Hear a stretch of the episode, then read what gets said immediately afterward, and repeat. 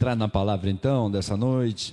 Como eu disse para vocês, hoje nós encerramos uma série de ministrações onde nós viemos dia após dia falando sobre propósito, o propósito de Deus em nossas vidas, sabe como que nós entendemos isso, como que nós descobrimos isso, amém?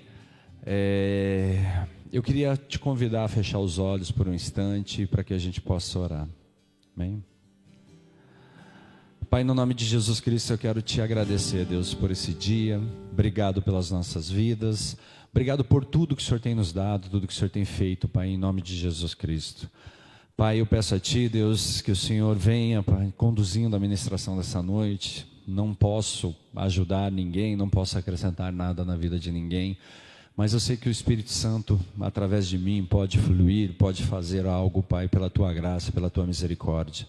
Em nome de Jesus, que o Senhor nos abençoe, que o Senhor fale aos nossos corações, que toda dureza que há em nossos corações, em nossa mente, seja tocada nesse momento, Deus, em nome de Jesus Cristo. Te damos liberdade para falar, para agir em nosso meio e para fechar, Pai, com chave de ouro, Pai, essa série de ministrações aonde nós estamos aprendendo sobre como encontrar, Deus, o propósito que o Senhor tem para as nossas vidas, em nome de Jesus. Amém? Quem pode aplaudir o Senhor bem forte? Glória a Deus, queridos, glória a Deus. Amados, nós estamos numa série então, onde nós vemos há dias falando sobre como identificar o propósito de Deus em nossas vidas. E confesso que não é fácil, né? Muitas vezes a gente fica ali, mas o que, que Deus quer de mim? Por que, que eu fui chamado? Qual que é a intenção do Pai sobre a minha vida? Como que eu faço para viver isso ou aquilo?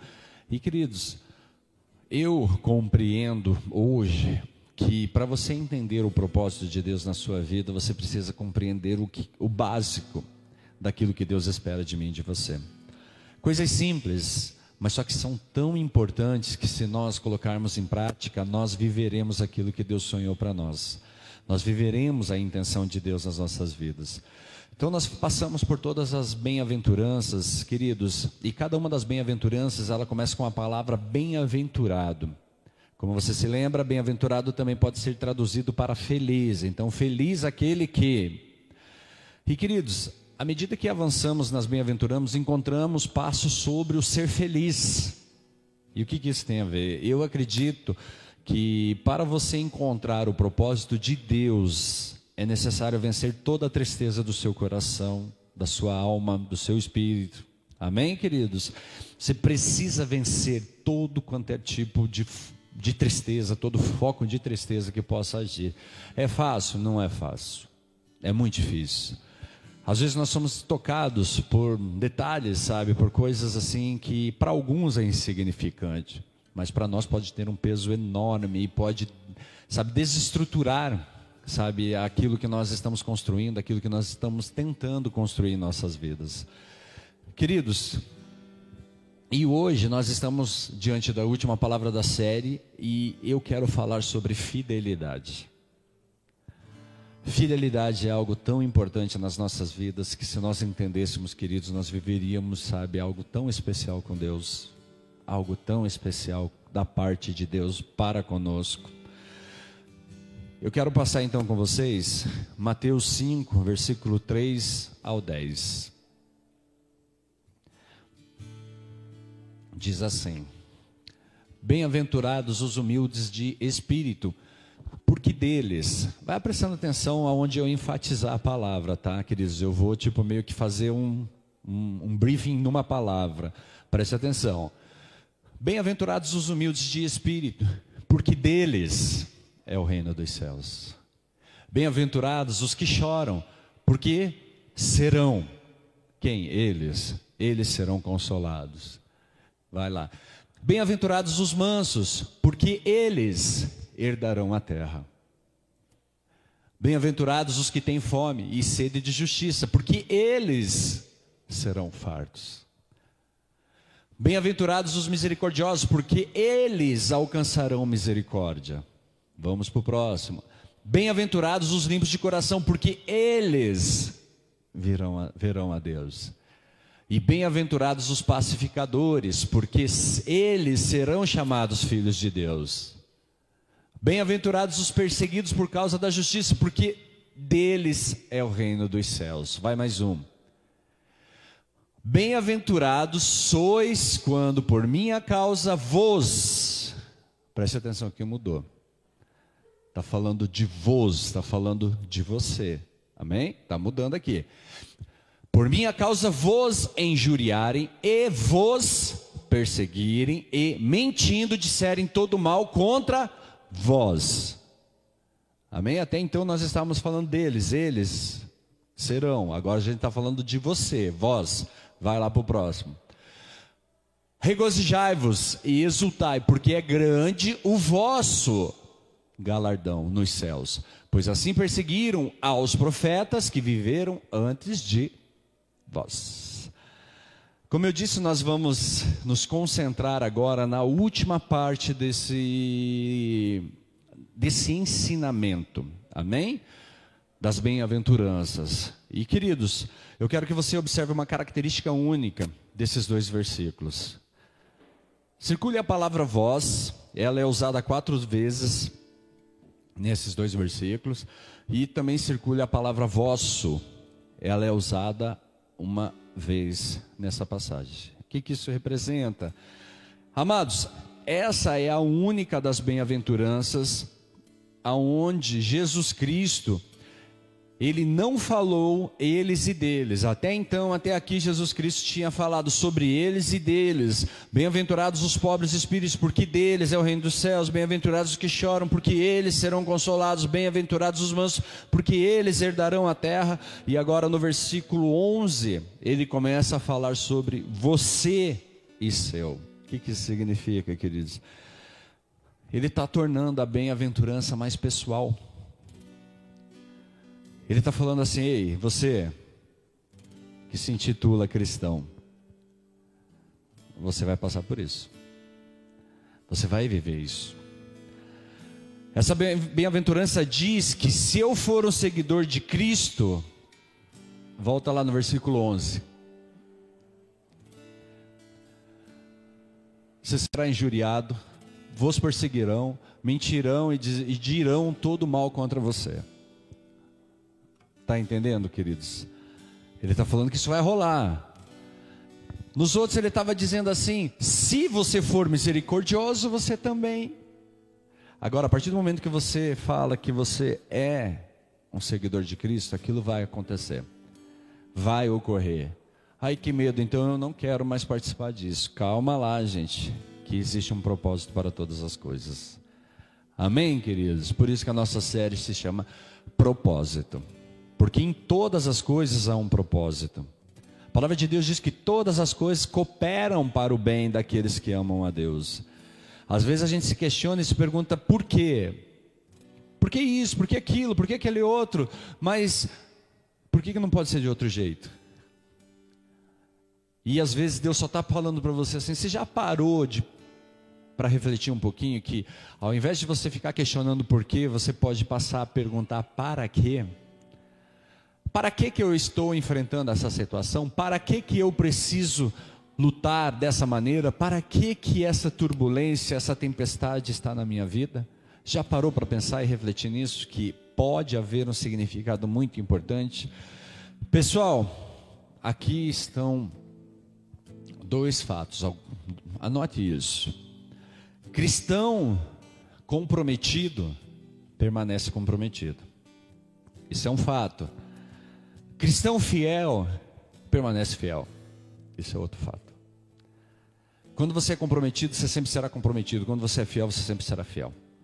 Você entendeu, queridos? Amados, preste atenção em algo. Maridos fiéis, eles permanecem fiéis. Por quê? A gente está falando de caráter. Vocês estão entendendo, queridos? É um caráter. Esposas fiéis permanecem fiéis a seus, a seus maridos. Por quê? Porque nós estamos falando de caráter. Nós estamos falando de algo que é uma característica de alguém. Caráter significa é a característica de alguém, é a maneira que alguém, sabe, olha para determinadas situações e responde a ela. Então nós estamos falando de caráter. Amém, queridos? Pais fiéis permanecem fiéis aos filhos, cristãos fiéis permanecem fiéis a Cristo. Por quê? Nós estamos falando de caráter. Isso é muito sério, queridos, isso é muito forte. E hoje, quando eu estava escrevendo essa palavra aqui, eu fiquei refletindo sobre ela. E confesso para você que hoje foi um dia de provação, teste. Um dia onde teu coração é provado. E logo pela manhã eu mandei um, uma reflexão no grupo de ministério de louvor da nossa igreja, onde eu falava assim: guarde teu coração. E depois de, disso, durante todo o resto do dia, eu tive que guardar o meu coração diante de várias coisas, porque fui provado. Amados, eu quero repetir: cristão fiel permanece fiel. É fácil? Não. Sempre vale a pena? Sim. É fácil ser fiel? Não. Vale a pena? Sim. Isso é fato. Amados, você sabia que Cristo, ele se impressionava com a fidelidade? Tipo, porque, meu, não é comum, amém? Então, quando ele via, ele se impressionava, ele falava: Uau! Caramba, esse cara, hein?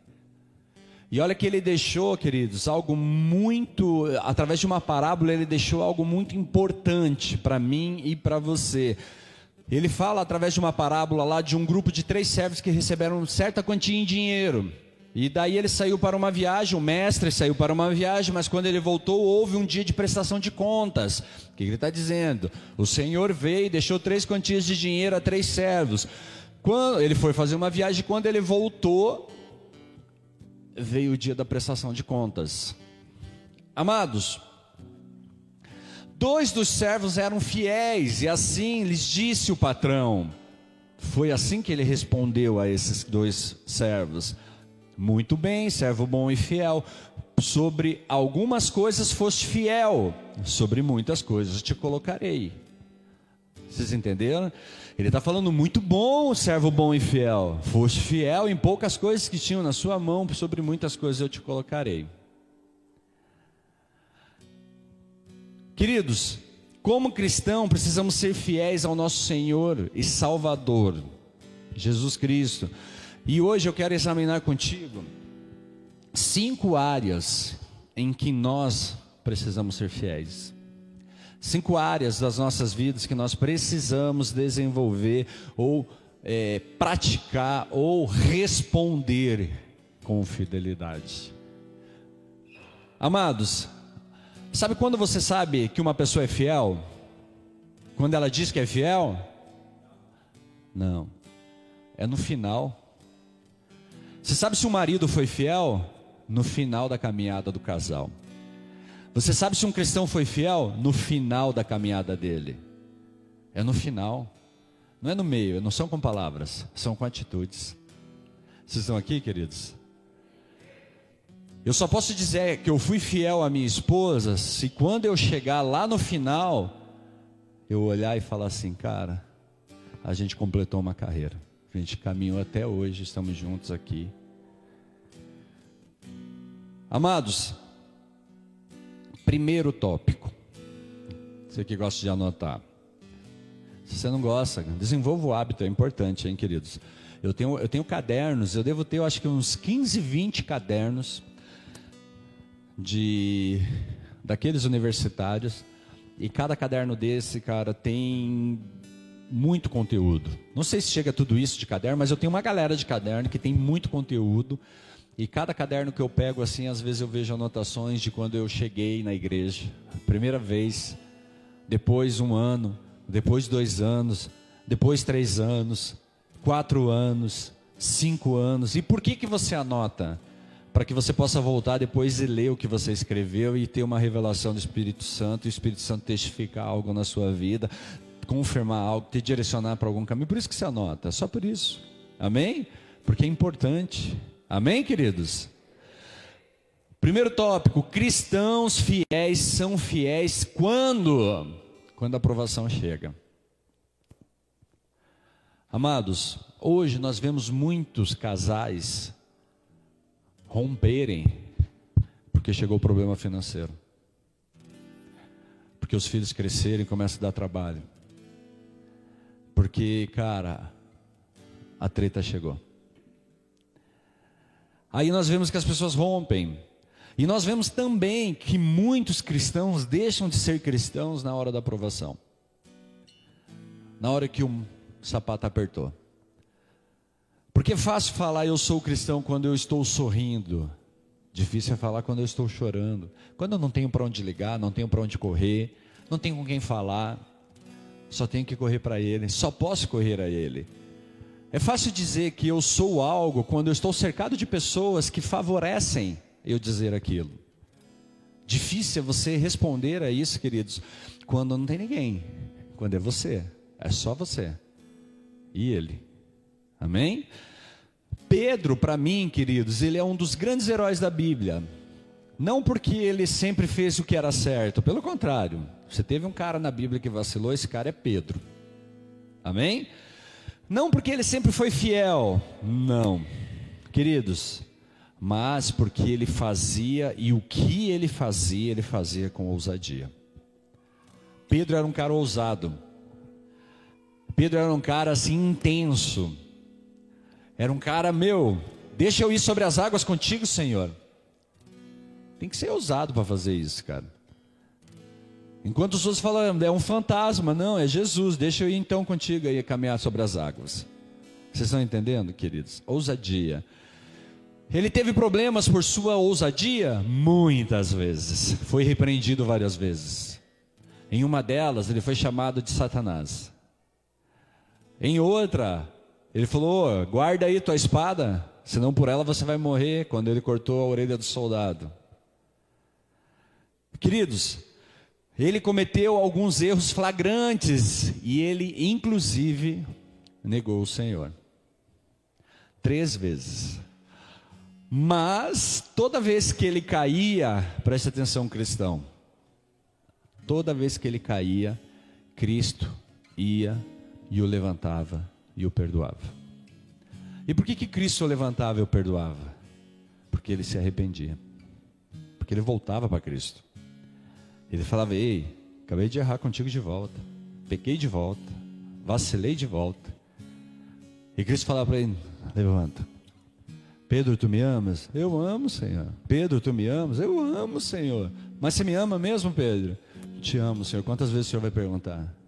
Então apacenta as minhas ovelhas. Queridos, por que, que eu estou falando isso? Para mostrar para você a fidelidade de Deus não a de Pedro. Porque Pedro não foi fiel. Ele vacilou, ele errou várias vezes. Mas Deus ele é fiel para cumprir a palavra dele, ele é fiel para te perdoar.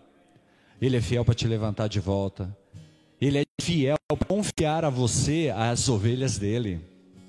Você está entendendo, queridos? Então, o que, que nós aprendemos com isso? O caráter de Deus. E se nós queremos entender o propósito que Deus tem nas nossas e nós fomos chamados para ser imagem e semelhança do Senhor, nós precisamos entender que eu preciso reproduzir o caráter do Senhor. Vocês estão aqui? Reproduzir o caráter de Deus. Qual é o caráter de Deus? Fidelidade. Amados, mesmo em nossa infidelidade, Deus é sempre fiel. A fidelidade é uma característica piedosa, porque a fidelidade é uma característica de Deus. Queridos, ser fiel é ser piedoso e Pedro sabia disso. Preste atenção no que ele diz lá em 1 Pedro 4, versículo 12 ao 14. Põe lá. 1 Pedro 4, 12 ao 14. Amados, não estranheis o fogo ardente que surge no meio de vós, destinado a provar-vos como se alguma coisa extraordinária vos estivesse acontecendo. Olha só a, a, colocação deles. Ei, não se espante se o fogo está vindo ali para te provar. Como se isso fosse algo assim, nossa, você está sendo provado. Vocês estão entendendo, queridos? Vai para o próximo. Pelo contrário, alegrai-vos na medida em que sois coparticipantes dos sofrimentos de Cristo para que também, na revelação de Sua glória, vos alegreis exultando. Se pelo nome de Cristo sois injuriados, bem-aventurados sois, porque sobre vós repousa o Espírito da glória e de Deus. Aleluia, né, gente? Amados, tá tenso o bagulho? Se alegre. Alegre porque o Espírito Santo está sobre você e está desenvolvendo o teu caráter. O Espírito Santo está sobre você para te dar entendimento e sabedoria, para te dar discernimento, para desenvolver o homem e a mulher do Senhor, para que não seja uma casa levantada sobre areia, para que você seja uma casa posta em cima da rocha, e essa rocha tem um fundamento, o nome dela é Cristo. Então ele não está fazendo qualquer cristão, ele está fazendo o cristão. Ele está fazendo alguém para se parecer com o filho dele. E Pedro está falando então: se alegre se as tribulações vierem. Se alegre se você está no caminho certo. Porque virão tribulações, queridos, que são provenientes de algo errado que você está fazendo, do teu afastamento de Deus. Porém, virão tribulações que são resultado, queridos, do desenvolvimento de Deus na sua vida. Vocês estão entendendo? Quando as provações vierem e elas virão, você deve permanecer fiel. Na verdade, você sabe se é fiel, a menos que seja tentado pela infidelidade. Como que você sabe que é fiel? Se você for chamado para ser infiel. Quer um exemplo prático? Vamos voltar para o relacionamento. O cara é casado. Aí recebe lá os, as mensagenzinhas no Facebook, no Instagram, no WhatsApp, na empresa. Ele está sendo chamado para quê? Para infidelidade. Como que ele mostra que é fiel? Ei, glória a Deus, sou casado. Vocês estão entendendo, queridos? E a mesma coisa com Cristo. Como que você mostra que é fiel com Cristo? Quando aquele dia fala, ah, hoje eu não vou, hoje eu não quero nada, hoje não sei o que, acho que eu vou para o bar, eu acho que eu vou para a boca, eu acho que meu, ah, nem quero mais essa parada de igreja. Porque o diabo está ali te convidando, ei, para que, que você quer isso daí? Galera tá toda curtindo e você nessa parada aí? Galera tá toda fazendo isso e você fica nessa vibe aí? Fala, ei, cala tua boca, Satanás, eu sei quem eu sirvo. Vocês estão entendendo, queridos? Quando eu mostro a minha fidelidade, é nesses momentos que eu mostro minha fidelidade. Não é quando eu digo que eu sou, é quando eu faço o que eu digo que eu sou. Vocês estão entendendo? Se você entender isso dali, queridos, você vai compreender o propósito de Deus na sua vida. Você vai entender o chamado de Deus para você. Você vai entender para onde Deus quer te levar. Você vai conseguir discernir isso, queridos, tipo uma voz audível falando no teu ouvido e dizendo assim: vira à esquerda, vira à direita, pare, ande. É nesses tempos de prova que o joio é separado do trigo. É nesses tempos de teste, quando as coisas estão esquentando, que o metal é refinado. Quase como no fogo. Queridos, é nesses momentos de prova que sua fidelidade é provada e sua fé é exercida. Você é testado pelas provações deste mundo, não se surpreenda com isso. Amados, está fadado a acontecer e vai acontecer. Em vez disso, alegre-se, porque Deus está preparando você para coisas maiores.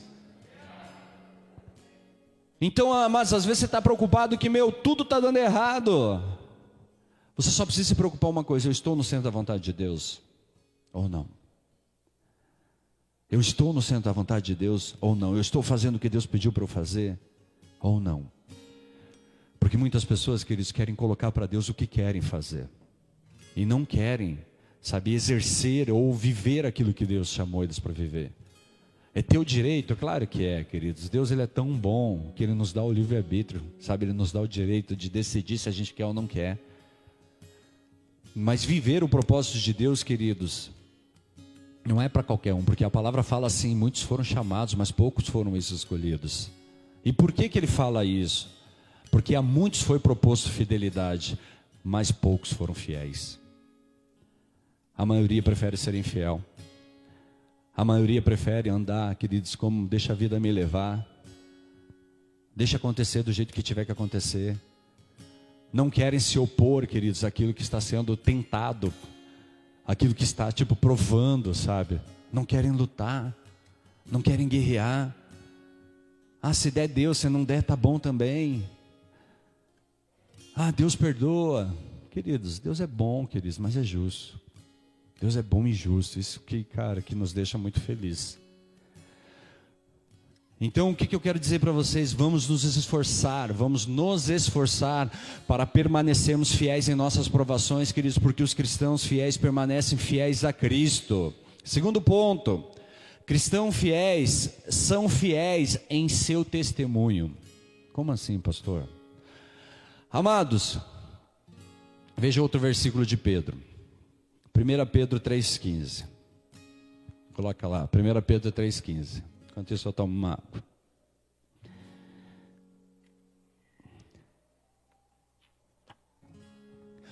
Antes, santificai a Cristo como Senhor em vosso coração, estando sempre preparados para responder a todo aquele que vos pedir razão da esperança que há em vós. Queridos, tem uma versão, a versão mensagem, é uma versão legal assim, para a gente refletir e olhar a Bíblia nas, na, na, na, linguagem atual e uma linguagem tipo mais, mais conservadora, diria, vamos dizer assim. Diz assim: de qualquer maneira, maneira mantenha seu coração em atenção e adoração diante de Cristo, seu mestre. Esteja pronto para falar e contar a qualquer pessoa que pergunte por que você está vivendo dessa maneira e sempre com a maior cortesia. Olha que legal, queridos. O que, que ele está dizendo? Esteja pronto para contar teu testemunho, independente para quem for, independente de quem seja. Sabe por quê, queridos? Porque nós somos muito bons de contar o nosso testemunho para os crentes. Somos excelentes em falar das nossas vidas com o Senhor, com as pessoas na célula. Mas somos péssimos para testemunhar aquilo que Deus está fazendo nas nossas vidas para aqueles que precisam ouvir. Tem pessoas, queridos, que eles precisam ouvir.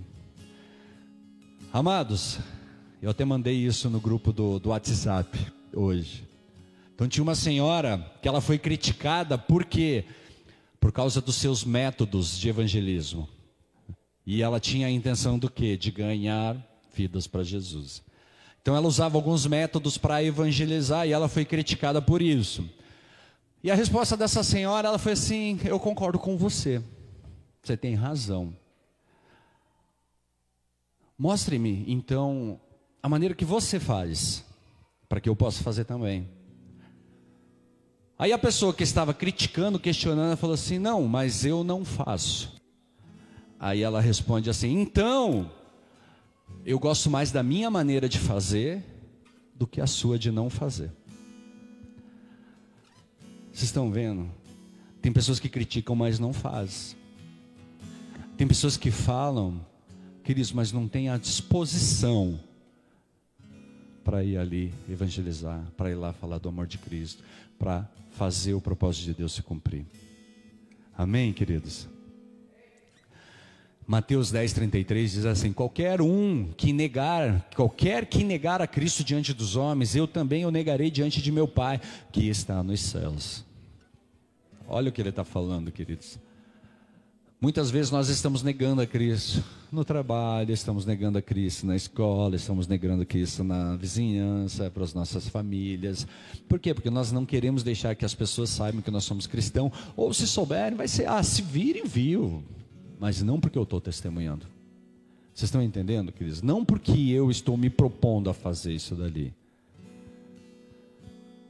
E queridos, nós estamos negando a Cristo quando fazemos isso. Quando nós temos a oportunidade de falar algo e não falamos. Me lembro um dia em São Paulo, queridos, que eu peguei um Uber e esse Uber não podia entrar na cidade de São Paulo por causa da placa. Final de placa, rodízio de placa lá. Aí eu tive que descer do Uber, eu fiquei bem bravo. Eu falei, caraca, meu, eu vou chegar atrasado na igreja. Tava lá indo para um culto lá na bola sede. E eu acabei perdendo, tipo, sabe, me atrasando ali. Chamei outro Uber e o cara que chegou ele me pegou e esse podia ir, eu falei, me leva. Ele falou, você vai para bola de neve? Eu falei, vou. Ele, oh, que legal. Quando ele falou, que legal, queridos, ele já me deu a oportunidade de falar o que eu precisava falar. Ei, você conhece Cristo? Ei, um dia eu tive uma experiência, um dia eu vivi algo assim e tal. Mas na verdade eu nem sei se era Cristo, se não era, eu não sei o que, que era. Enfim, eu comecei a evangelizar, comecei a apresentar Cristo para esse cara. A gente fez uma viagem de mais ou menos 40 minutos. Nesses 40 minutos eu fiquei falando de Cristo para esse cara. Um cara que eu nunca tinha visto na minha vida, um motorista do Uber. Ele me levou da cidade de Osasco até a cidade de São Paulo. E esse momento, quando a gente parou na frente da igreja, eu falei, mano, eu preciso te perguntar: você quer aceitar Jesus Cristo na sua vida? Ele falou, eu quero. A gente fez uma oração, ele aceitou Jesus Cristo. E ele falou, meu, eu preciso ir trabalhar. Eu falei, tudo bem, mas não quer entrar? Ele falou, não, hoje não, eu venho outro dia. Eu falei, então procure uma igreja, cara, vai se, vai se reconciliar com o Senhor, vai andar com o Senhor. Aí eu entrei para dentro, dei um pouco, estava na lojinha, dei um pouco, ele apareceu. Ele falou, cara, eu fiquei constrangido porque eu faço de tudo para satisfazer as minhas vontades. Eu faço de tudo para ganhar o meu dinheiro, para pagar as minhas contas. E eu não posso fazer, não posso sacrificar algo para estar na presença dele. Eu falei, você captou a mensagem. Pegou um culto comigo. Depois eu vi que esse cara não foi para Bola de Neve, mas foi para uma outra igreja. Tem sido benção, eu acompanho ele no Facebook, está envolvido hoje, servindo, evangelizando outras pessoas. Eu fico pensando quantas pessoas não passam no carro desse cara e ouvem falar do Senhor. Por quê? Porque um dia alguém resolveu dar um testemunho para ele e falar: Ei, Cristo fez isso na minha vida. Eu era uma pessoa assim e Deus fez isso na minha vida e ele se foi tocado naquele momento. Ele se permitiu, porque não adianta você ser tocado, você tem que se permitir viver isso. A ponto de você pegar e ser um instrumento, a ponto de você entender o propósito de Deus na sua vida. É aí que a gente chega ao propósito, é aí que a gente compreende o propósito. O propósito não significa quantas vezes você vem na igreja. O propósito significa se você entendeu o que Deus quer que você faça. Não significa quantos ministérios você serve ou quantas vezes você pegou escala no mês. Não quer dizer nada, queridos. Isso só é uma gratidão de tua parte para com Deus. Só é algo que você quer fazer para Ele, queridos. Mas se você compreender a vontade dele, o propósito dele, o teu desejo é por almas, não por ministério. Teu desejo é ganhar vidas para Cristo, não quantas vezes você está servindo numa escala ou na outra. Teu desejo, queridos, é quantas vezes você vê alguém novo chegando aqui e aceitando Jesus. Quando você entende o propósito de Deus, esse é o teu desejo. Esse é o desejo de Deus, queridos. Amados, se você é cristão, você é instruído a falar a outros sobre Cristo. Pedro diz: esteja pronto para falar e fazê-lo com cortesia. Cristãos fiéis proclamam sua fé em Cristo, queridos. Eles contam aos outros o que Cristo fez em suas vidas. Eles estão o tempo todo falando: Ei, mano, quer saber? Ó, Cristo fez isso comigo. Ei, ó, você aí, ó, quer saber? Cristo fez isso comigo. Você, você também, fale aí. É isso, queridos. Cristão que entende o que é esse relacionamento com Cristo, queridos, ele tem vontade. O que, cara, leia Atos dos Apóstolos. Leia esse livro, queridos. O que que esses caras queriam fazer? Eu estava lendo até do capítulo 4 ao 6, ao 8 eu li de Atos ali. E Pedro falava para os caras do cinema, ele falava assim: Ei, vocês mataram o cara, mas Deus ressuscitou ele, eu sou testemunha disso. Então, queridos, me convém obedecer a Deus do que obedecer a você. Eu estou aqui para falar dele, para proclamar o evangelho que veio através da boca dele. É isso que ele fez. E é isso que eu e você fomos chamados para fazer, queridos. Amados, terceira lição: cristãos fiéis são fiéis com o seu tesouro. Veja o que diz Jesus, queridos, lá em Mateus 6, 19 e 21. Diz assim: não acumule para vocês tesouros na terra, onde a traça e a ferrugem destrói, onde os ladrões arrombam e roubam. Mas ajuntem para, vo para vocês tesouros no céu, onde nem a traça nem a ferrugem destrói, e, e onde os ladrões não arrombam e roubam. Onde estiver o seu tesouro, aí estará também o seu coração. Aquela versão deve estar um, estar um pouco diferente. Porque onde está o teu tesouro, aí estará também o teu coração. Aí Jesus continua falando, queridos, lá em Mateus 6, versículo 24, pode pular. Ninguém pode servir a dois senhores, porque ou há de aborrecer-se de um e amar o outro, ou se devotará a um e desprezará o outro. Não podeis servir a Deus e as riquezas. Olha só o que ele está falando. Fato, queridos, quando nós entendemos o propósito de Deus nas nossas vidas, nós sabemos para que fomos chamados. E o povo de Deus, ele apoia a obra de Deus. O povo de Deus, ele tem o desejo de fazer a obra crescer, de fazer as coisas acontecer. Queridos, eu tinha, sabe, muito muito questionamento com essa parte. Cara, deixar dinheiro na igreja, fala sério. Enriquecer o pastor, fala sério. Fazer o pastor ficar aí no bem bom enquanto a gente está dando dinheiro na igreja, fala sério. Por anos eu pensei isso. Um dia Deus me trouxe à igreja e me mostrou a verdade dele a respeito das finanças da igreja. Aí eu entendi que, queridos, você adorar o Senhor, você ser fiel com os seus tesouros, você não está ajudando o pastor. Pastor pode ser beneficiado com isso? Sim, porque a palavra diz assim: ei, os levitas não tinham herança, eles eram sustentados pelos demais povos. O sacerdote, aqueles que foram separados para a obra do Senhor, eles eram sustentados pelas outras tribos. As outras tribos que mantinham o cara que ficava ali oferecendo sacrifício em prol das tribos, o cara que ficava orando, o cara que ficava ministrando, pregando e tal e tudo mais. Tem igrejas, queridos, que o pastor ele vive em função da igreja, em função do ministério, em função da obra. Ele é full time na obra. Não é o caso do teu pastor aqui. Eu tenho um trabalho secular, eu trabalho de segunda a sexta-feira. E queridos, mas por que, que eu estou falando isso? A única maneira pela qual vejo na Bíblia que a obra de Deus é realizada neste mundo é com o apoio do povo de Deus. Deixe-me dizer novamente: o povo de Deus ele apoia a obra de Deus, ele investe na obra de Deus. Cristãos fiéis são fiéis com seus tesouros, eles são fiéis com o seu dinheiro, eles são fiéis para apoiar a obra de Deus. Queridos, eu não sei sobre você, mas quero apoiar algo que fará diferença na eternidade, algo que vai durar para sempre algo que está alimentando a vida de alguém, algo que está dando oportunidade para alguém se reconciliar com o Senhor, algo que dá, queridos, a oportunidade de alguém que está lá, talvez escravo perdido, nesse momento ser liberto e encontrado. Vocês estão aqui, queridos?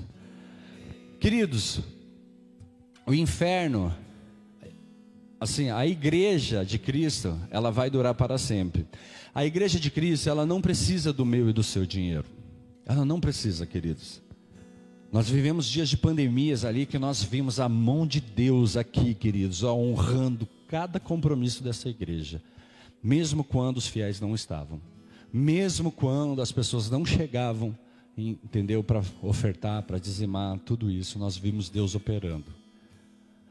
Amados, então, o que, que eu aprendo com isso? De que Deus não precisa desses recursos. A obra de Deus precisa de mim e de você.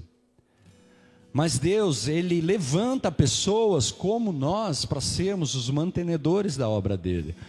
E Ele cumpre a palavra dele. Lembra que eu falei que Deus é fiel? Amém? Sim ou não? A palavra de Deus diz assim: Eu aumentarei a sementeira daquele que semeia. Então, a partir do momento que eu entendo que eu sou um mantenedor da obra de Deus, que eu tenho uma sementeira e eu quero semear, estou lançando a semente, Ele é fiel para cumprir a palavra dele e não deixar nunca a semente acabar da minha sementeira. Vocês estão entendendo, queridos? Então não está relacionado à igreja ou a Deus, está relacionado a mim e a você. É a oportunidade que Deus nos dá de sermos fiéis também na vida financeira. Lembra que eu falei que é no momento onde você é tentado à infidelidade que você mostra a tua fidelidade? Porque aonde nós somos roubados, queridos, ali nós falamos que não tem como servir a dois senhores. E se você for se aprofundar, quando ele fala de dois senhores, não dá para servir a Jesus, não dá para servir ao Senhor e a Mamon. Ele se refere a outro Deus como Mamon. Mamon é o que, queridos? É o Deus do mundo voltado para as finanças. É o nome dado ao Deus das riquezas, das finanças. E às vezes nós estamos servindo esse Deus e chamando de nosso Senhor. Vocês estão aqui, queridos? Não tem como servir os dois. Você vai servir um e vai desagradar o outro. Agora, se você coloca a tua dependência em Deus e a tua fidelidade está em Deus, queridos, não se preocupe, porque Ele te mantém. Não se preocupe, porque Ele te sustenta. Ele supre. Mas você tem que entender o que é fidelidade. Fidelidade, queridos, não é, é eu sou de Deus. Não é isso, queridos. Todo mundo fala que é de Deus, até o ímpio fala que é de Deus. Queridos, até o descrente fala de Deus. Não é, não é assim, ah não, Deus. Todo mundo fala de Deus. Se você for avaliar, queridos, cara, até na boca do assassino sai a palavra Deus. Não que, cara, não estou, tipo, apontando o dedo e nada disso. Não estou, é, como posso dizer, é, condenando ninguém. Mas eu conheci uma pessoa que ela me falou assim, cara, nós éramos assaltantes de banco. Esse cara é convertido hoje, ele é o cara que me ajudou a caminhar longe das drogas. Ele falou para mim assim: nós éramos assaltantes de banco. E antes de nós irmos para o assalto, nós nos reunimos, fazíamos uma roda e falávamos assim: Deus, vai à frente desse assalto, nos ajuda, que a polícia não venha nos parar, nos parar que ninguém aqui tome tiro e que a gente consiga é, o objetivo que é sair com a grana. Olha só, os caras oravam. Louco, né? Vocês estão entendendo o que eu estou dizendo? Eles eram cristãos? Não. Eles serviam a um Deus. Qual Deus? O Deus do dinheiro. Eles estavam orando para um Deus, Deus do dinheiro. E às vezes eu e você podemos, queridos, estar orando para um Deus que não é o Senhor. Eu e você podemos estar direcionando as nossas orações para um Deus que não é o Senhor. Por quê? Porque nós somos infiéis ao nosso Deus. Vocês estão entendendo, queridos? E não tem como eu viver um propósito se eu não compreendo isso. Eu não viverei o propósito de Deus. Eu não entenderei qual é o propósito de Deus. Eu sempre vou colocar para Deus a minha vontade em relação a, a, aos meus desejos pessoais, a, a minha satisfação pessoal e nunca a vontade de Deus. Porque eu olho para Deus como se fosse, queridos, um Aladim. Esfrego a lâmpada, três pedidos. E Deus não é Aladim, queridos. Deus não está numa lâmpada. Você pode esfregar a lâmpada, o que sai de lá não é Deus. Vocês estão aqui, queridos? Amém. Cristãos fiéis são fiéis com seu tesouro. Quarto ponto: cristãos fiéis são fiéis com seus talentos. Amados, posso contar uma história? Já contei uma, vou contar outra. Posso? Sim ou não? Amém. O menino ele perguntou para o seu pai: Pai, tem três sapos sentados num galho, pendurados sobre um lago. Se um sapo decidisse pular do galho para dentro do lago, quantos sapos sobrariam no galho? O pai respondeu: duas rãs. O menino olhou para o pai: Ô oh, pai, está vacilando. Quantos sapos sobrariam no galho, galera? Tem três sapos, um decidiu pular do galho para o lago, quantos sapos sobrariam no galho? Hã? Quem arrisca? Dois? É isso que eu escutei? Queridos, não responde o filho. Deixe-me perguntar de novo. Há três sapos. Um decide pular no lago. Quantos sobraram? O pai disse: Ah, eu entendi. Se um decidir pular, os outros pularão também, portanto não sobrou nenhum. Aí, amados, o menino disse: Não, pai, isso não está certo. A resposta é três sapos. Por que três sapos? O sapo apenas decidiu pular, mas ele nunca pulou. Queridos, ele não falou, o sapo decidiu e pulou. Às vezes nós nos equivocamos com o que nós estamos ouvindo. Às vezes nós não interpretamos as coisas da forma correta, nós só tiramos conclusões. Você já decidiu fazer algo e nunca fez? Você decidiu que iria fazer, mas nunca fez. é igual o sapo que decidiu pular. Queridos, você já ganhou um presente e nunca usou? Muitos de nós ganhamos presentes e nunca tiramos da embalagem. Ganhamos presentes de Deus, queridos, que nós nunca fizemos, sabe, tivemos o trabalho de desembalar e olhar o que Deus estava nos dando. Deus, ele deu a você talentos, habilidades e dons espirituais. Você usou para ajudar outras pessoas? Você sabe, queridos, Deus não deu esses talentos, habilidades e dons espirituais apenas para que você pudesse ganhar a vida. Ele lhe deu essas coisas para que você possa ajudar aqueles, queridos, que estão ao seu redor. Preste atenção no que a palavra de Deus diz lá em 1 Coríntios 12, 7. Põe lá para gente. 1 Coríntios 12, 7. A manifestação do Espírito é concedida a cada um visando a um fim proveitoso. Ele é dado a cada um, queridos, para um bem comum. Você não recebeu o que você recebeu porque você é o cara. Você recebeu o que você recebeu por causa de um propósito. Você viu que nós chegamos no final de uma série e agora nós estamos falando sobre o propósito. Porque até então nós estávamos falando sobre atitudes básicas de você encontrar a felicidade. Porque se você encontrar a felicidade, queridos, você vai discernir o que Deus quer de você. Quando a gente fala que a alegria do Senhor é a nossa força, nós não estamos simplesmente cantando uma música ou repetindo, declarando, queridos, um versículo da Bíblia.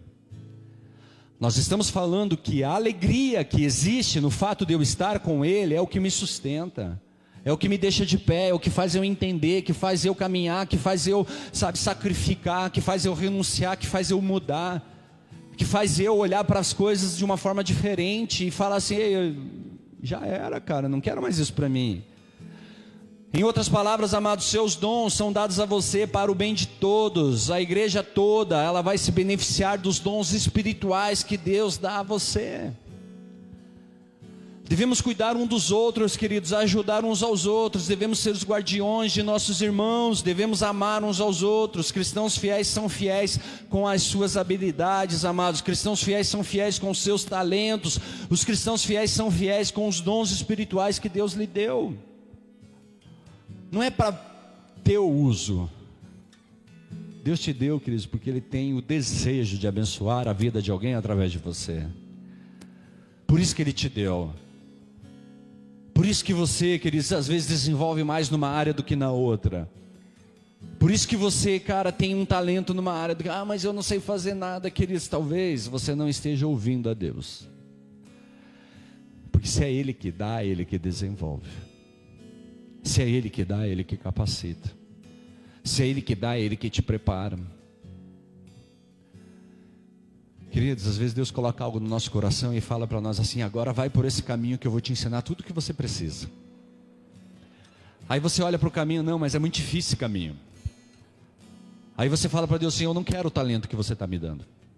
Eu não quero o dom que você está lançando sobre a minha vida. Por quê? Porque é muito difícil o caminho. Não tem algo mais fácil para eu fazer? Não tem algo mais de boa, que não tenha tanto sacrifício, eu possa ficar mais de boa, mais morgadão, não tem algo que eu possa aprender na rede? Às vezes nós estamos falando isso para Deus, queridos. Mas tudo aquilo que vem da parte de Deus, todo o trabalho de Deus, queridos, toda a capacitação de Deus, queridos, ela vem mediante trabalho, mediante esforço, mediante renúncia, dedicação. Queridos, as coisas não caem do céu, o que caiu do céu foi o diabo, queridos. E ele veio para te tentar, para te provar, para te roubar, para te matar, para destruir o propósito de Deus na sua vida. Agora, o que vem do céu, queridos, na verdade a palavra fala assim: Eu deixarei contigo. Deixarei o que? Aquele que te ensinará todas as coisas, aquele que te consolará, aquele que te suportará. Então significa que ele já estava, ele não caiu. Mas ele vai e volta, vai e volta. Jesus Cristo desceu e subiu, isso a gente sabe. Mas ele fala: Ei, eu deixarei convosco aquele que te capacita. Então, às vezes, a gente precisa parar, queridos, e entender se nós estamos realmente, sabe, nos esforçando para viver a vontade de Deus. Para que Deus opere em nossas vidas, para que Deus opere em nossas casas, para que Deus faça a vontade dEle acontecer sobre nós, sobre as coisas que nós desejamos. Amados, Jesus, Ele nos ensinou tantas coisas, e uma delas, queridos, foi a de abençoar a vida dos irmãos, a de entregar a sua própria vida pelos irmãos. Queridos, quinta lição: cristãos fiéis são fiéis como seu tempo. Isso é forte. Todos nós temos um tempo limitado, sim ou não? Temos ou não, queridos? Todos nós temos tempo limitado. Não sabemos o momento em que Deus nos levará para casa no momento em que nós retornaremos. Tempo limitado, quando eu digo, queridos, é que existe um fim. Amém? Existe um fim. Uma hora, queridos, vai apagar a luz. Nós não sabemos quanto nos resta nesse mundo, quanto tempo nos resta nesse mundo. E às vezes nós estamos ali, um dia eu farei, uma hora eu farei, quando isso acontecer, então eu farei, quando der, eu farei. E Jesus disse assim, Marcos 13, 33, preste atenção, vigie e ore, porque você não sabe quando chegará a hora. E Jesus ensinou de várias maneiras, queridos, e eu volte e meia eu trago aqui, sabe, é, uma reflexão sobre as dez virgens. Todas elas queriam encontrar o noivo. Todas elas desejavam encontrar o noivo. De repente o noivo aparece. Ei, mas eu não tenho óleo na minha lamparina. Sai comprar agora. Foi e voltou, já não tinha mais ninguém. E esse é o momento de você encher de óleo, de você carregar, queridos, a sua botija cheia de óleo. Esse é o momento em que você está ali, ó, se capacitando, se preparando, porque você não sabe a hora. Você não sabe o momento. Você só sabe que vai chegar.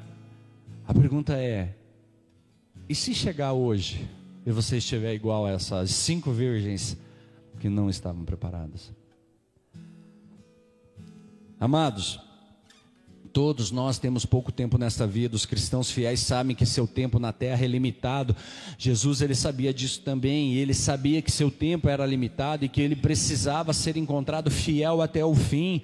Preste atenção no que diz em Filipenses 2:8 tendo se tornado humano, ele permaneceu humano, foi um processo incrivelmente humilhante. Ele não reivindicou privilégios especiais, em vez disso, ele viveu uma vida altruísta e obediente. Depois morreu uma morte altruísta e obediente. E o pior tipo de morte, uma crucificação. O versículo que ela pôs ali está um pouco diferente, ela está na versão Ara, e eu estou lendo em outra versão aqui. Amados, o que, que nós aprendemos? Que Jesus ele permaneceu fiel, a sua fidelidade se traduziu em obediência. Até o final ele foi fiel. Ele não negociou com o Senhor, queridos. Ele não ficou ali ah, escolhendo, não, esse tudo bem, Senhor, esse não. Ah, esse aqui pode, esse não pode. Esse eu vou deixar nas suas mãos, esse não. Ele não ficou negociando isso, queridos. E se você quiser realmente um, um relacionamento verdadeiro com o Senhor, amados, avalie essa questão de fidelidade. Vamos dar um exemplo, você casal. Se você oculta algo do seu esposo ou da sua esposa, você está sendo fiel? Você não precisa responder, mas só reflita sobre isso. Você não está sendo fiel. Você está enganando, você está mentindo está enganando ele, você está mentindo para você mesmo, porque você está se fazendo ser alguém que você não é. E quando você está fazendo isso com Deus? Ah, não, com ele eu não faço, mas você faz com Deus. Não, com meu marido eu não vou fazer isso, mas você está fazendo com Deus. Com Deus pode. Então nós precisamos parar e reavaliar isso dali, se nós estamos, essa comunicação com os céus, ela é verdadeira se essa comunicação com Deus, com, com Deus, queridos, ela é sincera, ela está baseada numa palavra, ela está baseada em obediência, ela está baseada, queridos, na vontade do Senhor. E eu sou tão feliz porque Jesus foi fiel, queridos, até o fim. Você vê que a fidelidade dele é importante, não é verdade? A fidelidade de Cristo ela é muito importante para mim e para você. Porque eu e você não teríamos acesso ao Senhor, querido, se não fosse pela fidelidade de, de, de Cristo. Imagine se Cristo viesse, queridos, e não cumprisse o propósito. Se ele se corrompesse. Se ele falasse, ah, quer saber, hoje eu vou chutar o balde. Hoje eu vou sair lá louca. Hoje eu vou pegar todas. Hoje eu vou usar uma, vou usar outra. Ah, hoje eu vou me preocupar mais com isso do que com a vontade de Deus. Imagine se ele resolvesse fazer o que eu e você fazemos, queridos. Imagine como que seria para mim e para você hoje, nesses dias, se Cristo não tivesse visto, vi, eh, vindo. E ele não fosse tão fiel a Deus. Imagine se ele se permitisse ser, sabe, igual nós nós somos, nós fazemos. E assim, amados, eu não estou trazendo essa palavra, queridos, para confrontar ninguém. Não estou aqui trazendo essa palavra para. Não é, eh, deixa eu mudar a palavra. Não estou trazendo essa palavra, palavra para apontar o dedo para ninguém. Mas que essa palavra sirva, assim, de confronto a cada um de nós. Porque, amados, nós precisamos realinhar.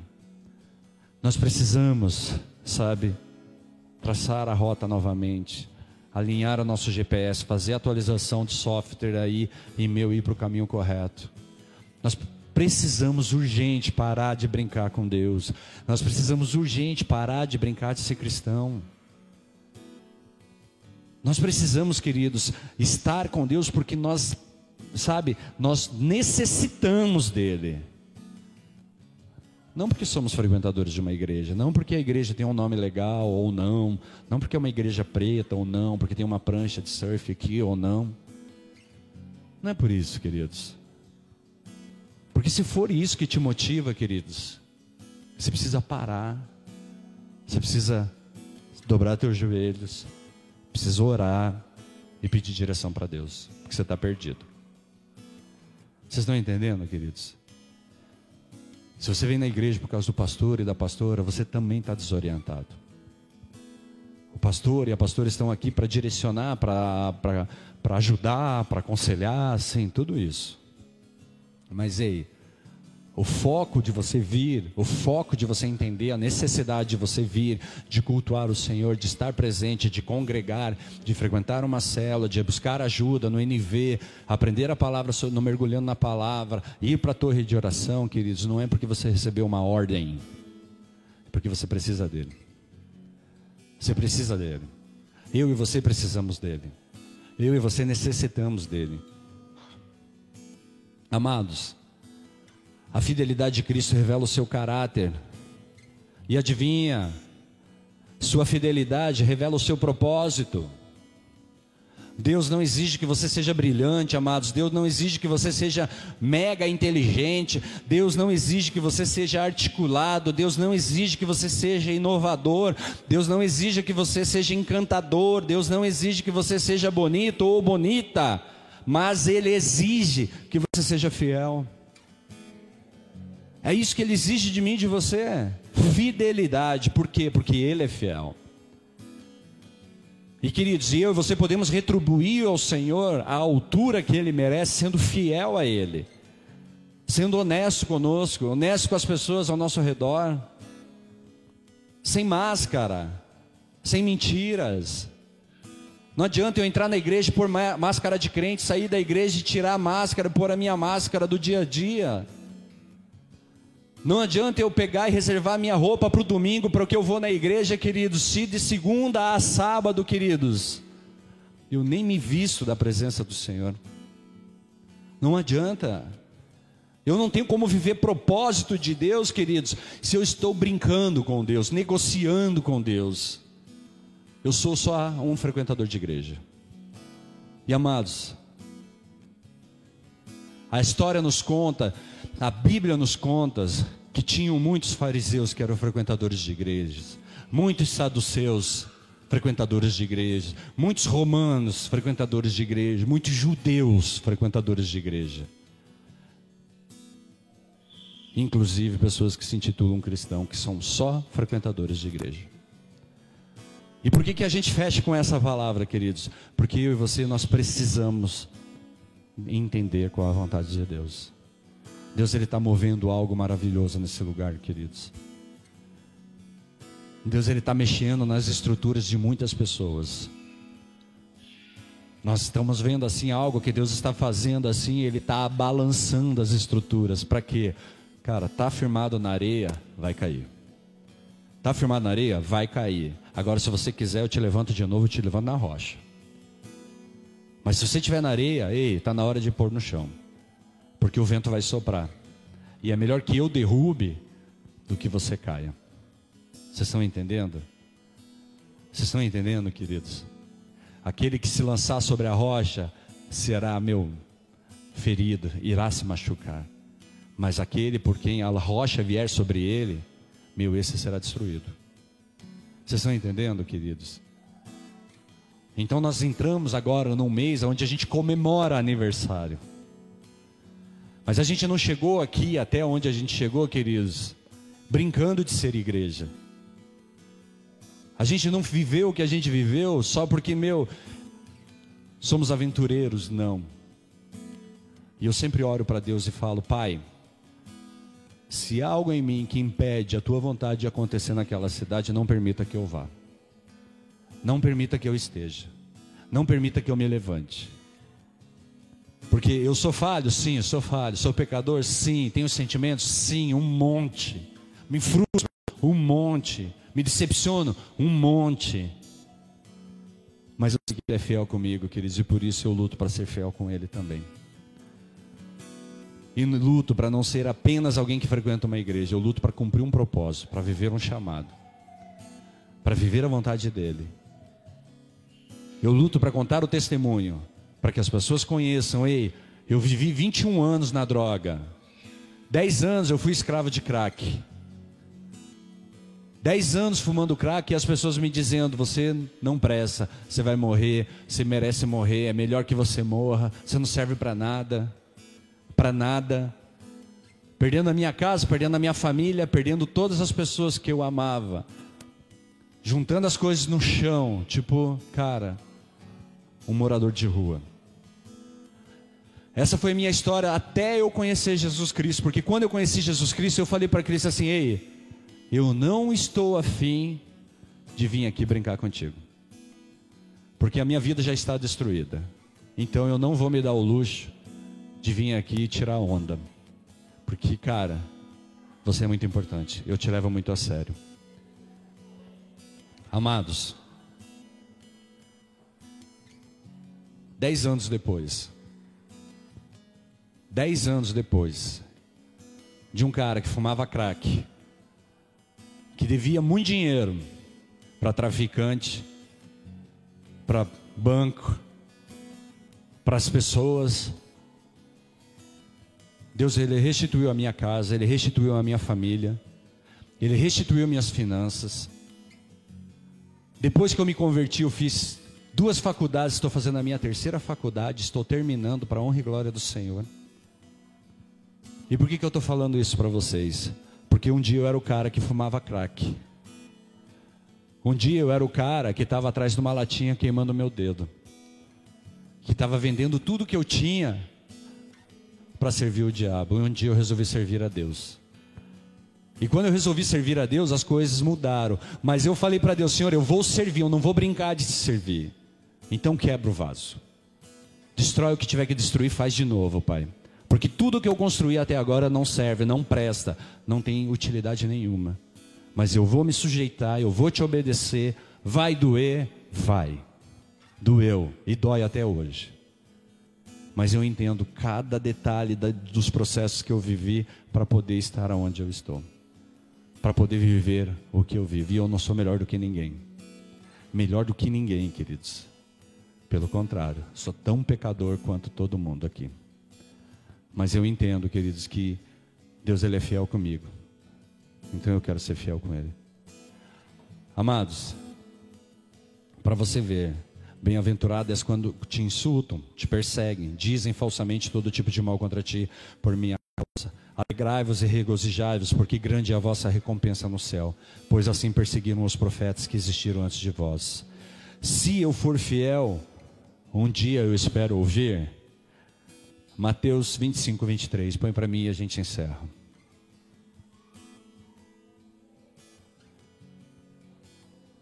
Mateus 25, 23 diz assim: Disse-lhe o Senhor, muito bem, servo bom e fiel, fosse fiel no pouco, sobre o muito te colocarei. Entra na alegria do teu Senhor.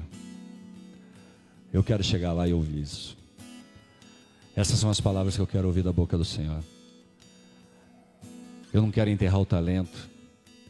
Eu não quero roubar o Senhor. Eu não quero manipular Deus. Eu já manipulei muitas pessoas. Não quero manipular a Deus. Eu quero somente chegar no final e falar: Ei, eu completei a carreira. Eu combati um bom combate e guardei a fé. E quero ouvir de Deus: servo bom e fiel. Fosse fiel no pouco, e eu te colocarei no muito. Feche seus olhos, queridos. Vamos encerrar. Amados, eu quero fazer uma oração. Quero te convidar a fazer uma oração. Talvez você esteja aqui hoje e essa palavra, meu, falou o teu coração. Talvez você esteja aí na internet, essa palavra falou contigo. E hoje você está refletindo aí, será que eu sou fiel com Deus? Ou talvez você até tenha certeza de que da tua realidade com Ele. Mas esse é o momento de reconciliar, esse é o momento de voltar, queridos. Esse é o momento, queridos, de se lançar aos pés dele. Então, se você deseja hoje, nessa noite, falar, Deus, eu quero uma caminhada contigo. Existe, queridos, uma maneira de fazer isso se arrependendo de nossos pecados, queridos, e declarando o Senhor Jesus como Senhor e Salvador das nossas vidas.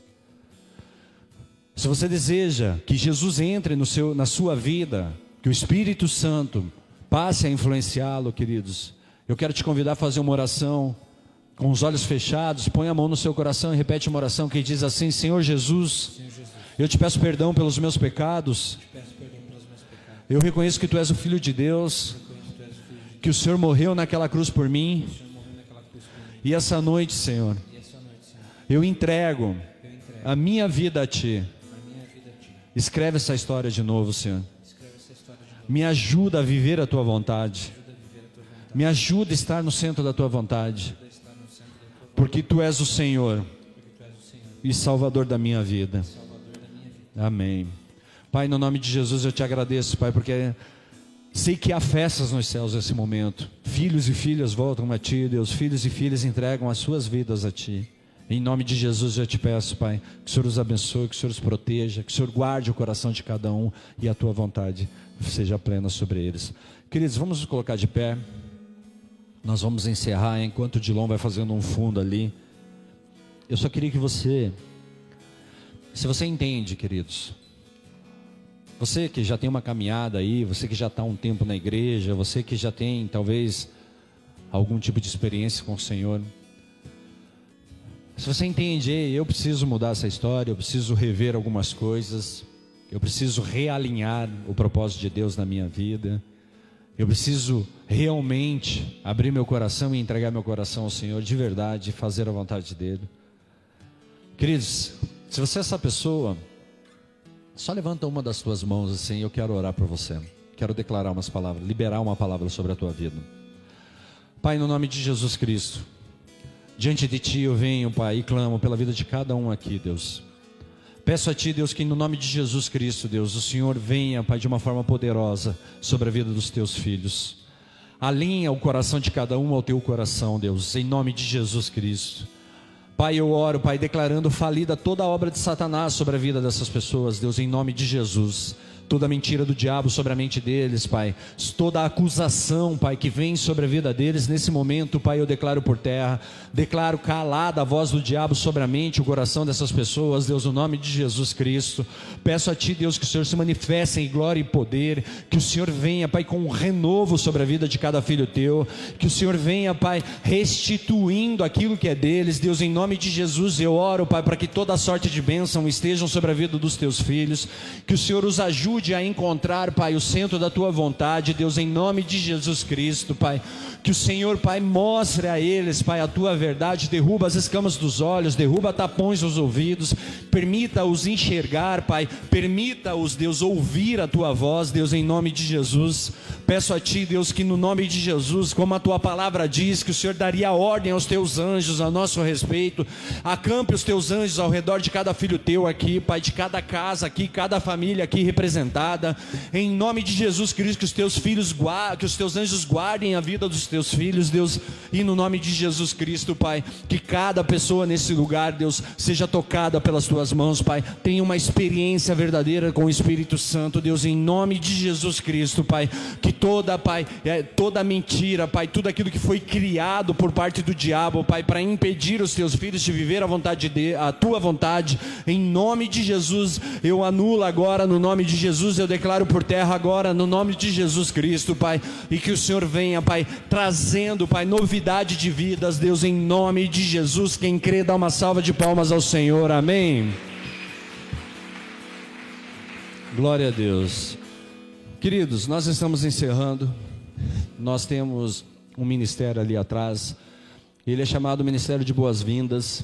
Se você está aqui hoje pela primeira vez, você nos visita e você, cara, quer aprender um pouco mais sobre essa igreja, enfim, esse pessoal vai estar ali atrás sabe, estão com essas pranchetas para anotar o teu nome, pegar o teu telefone, se você desejar compartilhar, é, é, claro, orar contigo, amém, te indicar, sei lá, uma célula, se você tiver interesse, enfim, queridos, essas pessoas estão aqui para te ajudar, para te orientar, para te dar um suporte, queridos, a palavra diz assim que é melhor que nós caminhemos em dois ou mais, porque se um cai, o outro ajuda a levantar, então, queridos, que você possa, nessa noite, não deixar de sair, ou melhor, não ir embora sem passar ali. Tem também um, um presente para vocês lá. A gente tem uma pranchinha ali para servir de marcador de página para você, tal. Se você quiser o meu livro, eu tenho ele em formato PDF. Eu posso te mandar. Pede lá para a Mirella, elas, eles estarão encaminhando para você.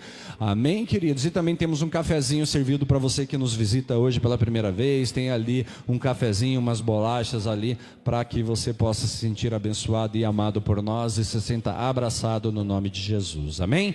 Levante sua mão direita, que o amor de Deus, a graça de Jesus, a comunhão do Espírito Santo esteja sobre vós, que o Senhor testifique a vontade dele e que no nome de Jesus Cristo essa série ela venha nos ajudar a derrubar, queridos, torres de Babel que nós tenhamos levantado sobre os nossos corações. Em nome de Jesus que nós possamos enxergar verdadeiramente o propósito de Deus sobre nós. Amém, queridos. Aplaudo bem forte o Senhor. Toda honra e glória seja dada ao nome do Senhor Jesus. Amém. Glória a Deus. Vão em paz. Que o Senhor os acompanhe.